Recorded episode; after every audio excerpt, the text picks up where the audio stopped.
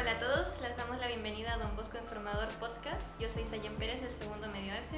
El día de hoy nos está acompañando la candidata presidenta de la lista B de las elecciones del Centro de Alumnos del 2022. Hola, ¿cómo estás? Muy buenas tardes. Hola, Tu nombre, tu curso y tu cargo. mi nombre es Astrid Subiabre del octavo D y mi cargo es la, la postulante presidenta. Ok. ¿Por qué decidiste postular al cargo de presidenta? Eh, bueno, eh, porque creía que podía liderar a un cierto grupo de niños y no solo siendo la voz, también representarlos y convivir con ellos. ¿Hay algo que te llame la atención de participar en las elecciones de la escuela? Eh, me llama la atención ser parte y ser como la voz del colegio, de todo el colegio. Eh, me llama mucho la atención, la verdad. Ok. ¿Cómo quieres ayudar e inspirar a los alumnos si logras eh, ser presidenta? Eh, tratando de estar más cerca para darme cuenta de las dificultades también y, de, y en qué puedo ayudarlos, o sea, eh, dándome cuenta estando cerca. Y también eh, viendo qué cosas puedo hacer para eh, interesarlos en otras cosas. ¿Qué atributos consideras que te harían una buena presidenta? Eh, mi liderazgo, eh, mi, mi conocimiento sobre el reglamento escolar eh, mi, eh, y mi buena convivencia que siempre tengo con mis compañeros. Ok. ¿Cómo ha sido el tiempo de campaña y promociones de la lista? Eh, bueno, ha sido bastante complicado en algunos casos porque hemos tenido problemas con, con ciertos temas, pero eh, ya estamos aquí así que no podemos retractarnos. Igual estamos muy emocionados porque si salimos nos haría muy felices. Estamos bastante motivados en realidad por salir como lista, o sea, como centro de alumnos.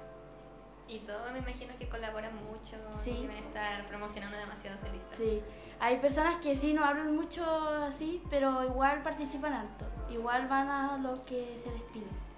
Mm, Ok. ¿Y cuáles son tus propuestas para ser presidenta?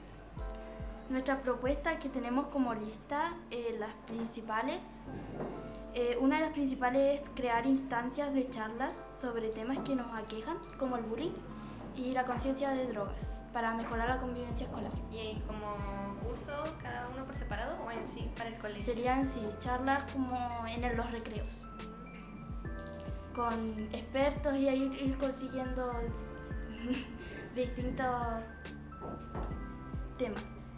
También tenemos generar instancias que promuevan el, cu- el cuidado del medio ambiente a partir de charlas y sobre el reciclaje en los colegios y también esto sería de forma lúdica para que se interesen los alumnos en participar en, el- en est- en estas charlas que se van a dar. O también el aseo, porque suele estar sucia la sala o el recreo. Sí, lamentablemente. Aquí. También tenemos em, planificar y coordinar junto a las áreas del colegio talleres recreativos que no solo es para entretener, también queremos ir ayudando al aprendizaje. Pero van a ser así como talleres con actividades. Sí, como- serían como talleres con actividades recreativas. ¿Y después de clases o algo así como durante el recreo? O Yo creo que durante el recreo serían. baile, rap. También tenemos eh, fomentar la colaboración y ayuda con distintas fundaciones y ayudar a, los- a los- a ciertos grupos de compañeros que, neces- que están pasando por una mala situación económica o están pasando por enfermedades. Ese también es una de nuestras ideas y proyectos principales porque también nos preocupa mucho eso. Me gusta. Están muy centrados en todo lo que quieren. También tenemos eh, generar instancias para implementar recreos activos. Eh, serían como recreos donde hagamos distintas competencias eh, que al final te den un premio. Distintos tipos de premios, medallas, etc.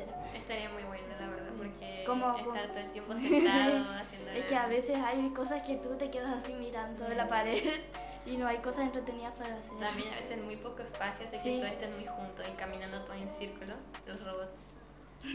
Los Estaría robots. muy aburrido. Serían como competencias de distintos temas como gamer, de dibujos, de... Estaría muy bueno. Sí, sería... Esa es una propuesta que nos gustaría mucho hacer porque igual uno se aburre a veces en los recreos, ¿no? como que se queda ahí sentado y no sabe qué hacer. Sería mucho mejor tener las actividades recreativas. Y también esta es una idea que estaba en que, que personalmente yo no me iba a encargar, se encarga la vicepresidenta. Es como eh, hay hartas personas que practican como el freestyle en el colegio, entonces sería como a- a darle espacio para que lo puedan hacer. ¿Algún instante de recreo?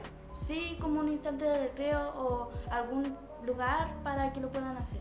Hay como las, Sí. los años anteriores cuando hacían competencias Sí. en recreo. Sí, estaría muy bueno. Re- re- volver a los viejos tiempos.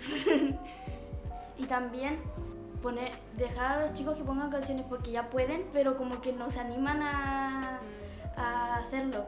Entonces sería como dejar un mural donde puedan y nosotros se los pasamos a los de comunicaciones que ponen las canciones.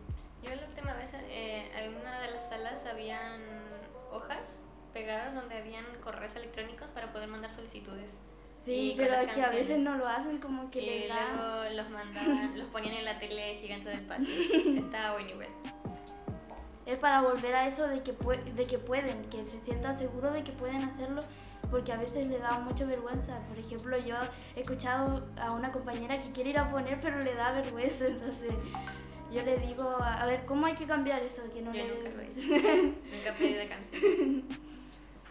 Y esas son todas nuestras propu- propuestas que tenemos. Teníamos otras, pero eh, estamos poniendo las que de verdad creemos que podemos cumplir. Las que de verdad creemos que podemos, son más fáciles de realizar. Y yo creo que si salimos irían surgiendo las otras propuestas. Muchas gracias por haber participado del podcast Un Busco Informador. Estuvo muy bonita la interacción, me gustó mucho. Muchas gracias a nuestra audiencia que nos está escuchando, a todos los que se dan el tiempo. Eh, muchas gracias a los que estuvieron ayudando detrás. Y nos veremos en un próximo episodio de Don Bosco